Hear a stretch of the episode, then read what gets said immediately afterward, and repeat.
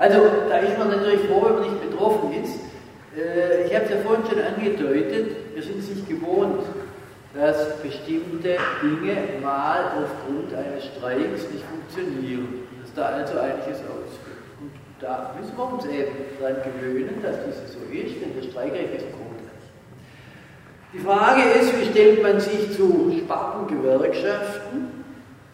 Das ist eine komplizierte gewerkschaftspolitische Angelegenheit. Äh, ich halte die Existenz von Spartengewerkschaften für zumindest zu respektieren. Denn die sind entstanden nicht, weil es den Leuten Spaß gemacht hat, sondern weil die Interessen der fraglichen Gruppen nicht mehr ausreichend in der großen Einheitsgewerkschaft repräsentiert wurden. Ich habe es wieder erlebt bei den Fluglotsen, sind ursprünglich durch die DAG mitvertreten worden, nach der Gründung von Verdi durch Verdi. Dann wollte Verdi unbedingt einen Lohnabschluss mit einer 3 vorm Komma. Dafür wollte die Arbeitgeberseite Gegenleistung. Und daraufhin haben die gesagt, ach, bei den Fluglotsen haben wir ja nicht so viele Organisierte, da verzichten wir mal auf den Sonderurlaub. Die, die aus Fitnessgründen bekommen alle zwei Jahre 14 Tage, weil das eine sehr anstrengende Tätigkeit ist, die eine hohe körperliche Fitness voraussetzt. Den hat man schlicht und einfach gestrichen und dann hat man gestrichen das Prinzip, dass immer zwei Menschen vor dem Monitor sitzen müssen, der die Flug, wo die Flugbewegung sichtbar ist. Das Vier-Augen-Prinzip ist nicht abgeschafft, aber relativiert worden. Das heißt, man hat den Tarifvertrag so formuliert, dass es möglich sein sollte, dass auch ein einzelner vor so einem Monitor sitzt. Da waren die Fluglotsen ausgesprochen sauer, waren auch der Auffassung aus Gründen der öffentlichen Sicherheit. Das ist nicht gerechtfertigt, in Einzelner kann man einschlafen oder unaufmerksam sein. Also es ist viel besser, man hat so eine Regelung, dass vier Augen vor dem Monitor sitzen und äh, da man gewissermaßen ihre Rechte, ihre Errungenschaften aufgegeben hat, haben sie in einem langwierigen und schwierigen Prozess die Berufsverbände, die, schon, es schon gab, in eine Gewerkschaft. Beim Marburger Bund war es ganz ähnlich, ursprünglich vertreten durch äh, die DAG und dann Verdi. Und dann äh, haben sich die Bedingungen in den Krankenhäusern immer mehr verschlechtert. Also der 8-Stunden-Tag und die 48-Stunden-Woche sind in vielen Krankenhäusern eine schöne Utopie aus der Vergangenheit. Ja, das ist richtig schön, mal der 8-Stunden-Tag. Also ich habe einen Sohn, der ist Arzt und äh, der war viele Jahre in einem Krankenhaus in Stuttgart und er ist jetzt in den werksärztlichen Dienst zu einem großen Automobilproduzenten gegangen. Und er hat jetzt erstmal selber aus eigener Erfahrung erlebt, was es bedeutet, einen 8-Stunden-Tag zu haben. Das war für ihn eine völlig neue äh, Geschichte. Er ist dann der IG Metall beigetreten, weil er sich gesagt hat, ach, früher hat er immer gesagt, was der Alte da sagt. Das ist nicht so wichtig. Ja, aber jetzt hat er die eigene Erfahrung, ja, dass er also merkt, ja, da habe ich ja wirklich einen 8-Stunden-Tag, den ich in der Klinik nie hatte. In der Klinik hat er zum Beispiel als Assistenzarzt die Situation gehabt, dass man ihm gesagt hat, fängst morgens um 8 an und du arbeitest offiziell bis um 12. Du wirst aber nie vor halb zwei fertig. Solltest du auf die Idee kommen, für diese anderthalb Stunden ein Entgelt zu verlangen, wird dir gleich gesagt, wir haben dafür kein Geld, du solltest es trotzdem verlangen, bist du draußen. Ja, das waren sehr klare Bedingungen. Ja, hat ihn einigermaßen beeindruckt. Hat er seinen Vater gefragt, wie ist das eigentlich? Ich habe gesagt, ja, es ist alles rechtswidrig. Ja.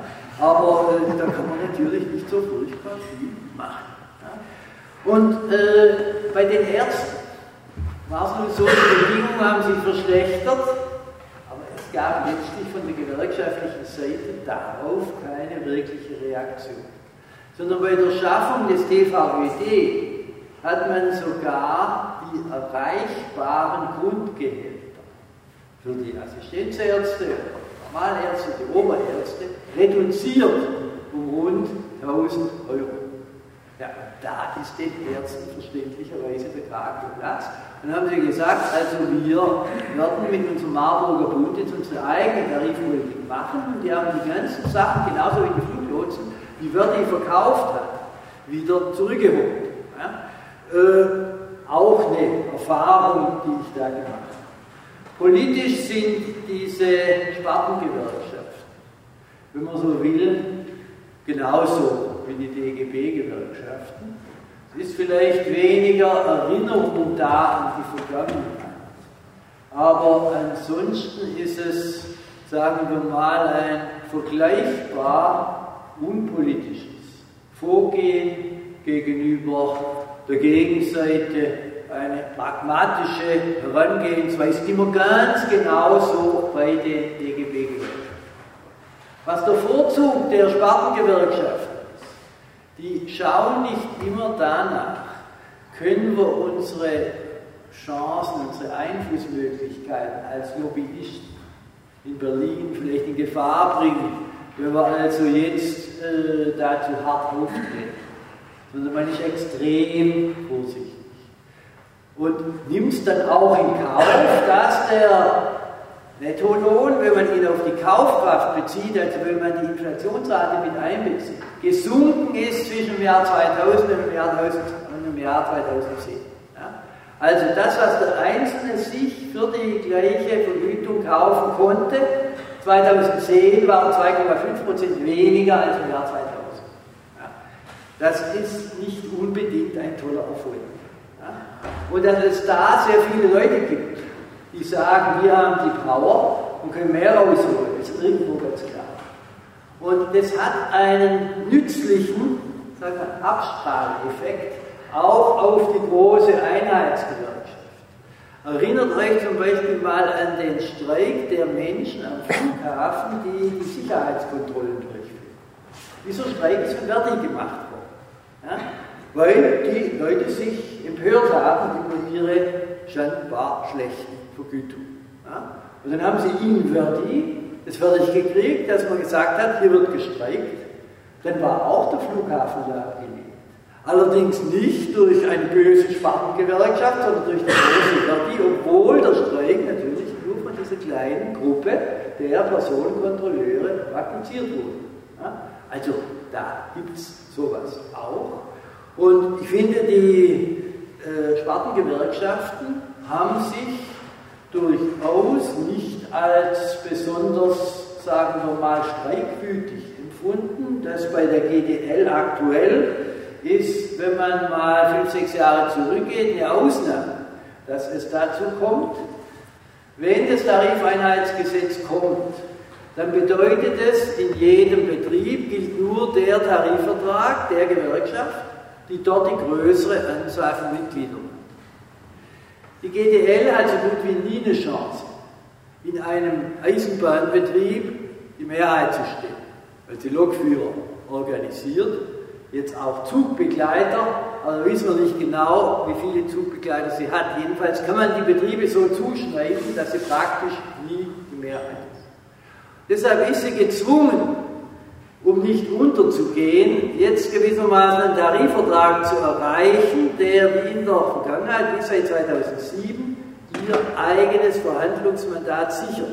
Denn auch der Gesetzentwurf sieht vor, dass die Regeln über die Tarifkonkurrenz und der Vorrang des Mehrheitstarifs nur dann gilt, wenn tariflich nichts anderes bestimmt ist.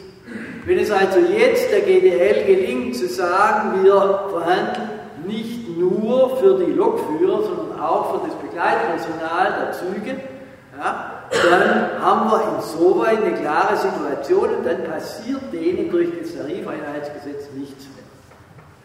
Bei den anderen Spartengewerkschaften ist die Situation die, also bei den Ärzten, die sind häufig auch eine Minderheit. Nicht immer.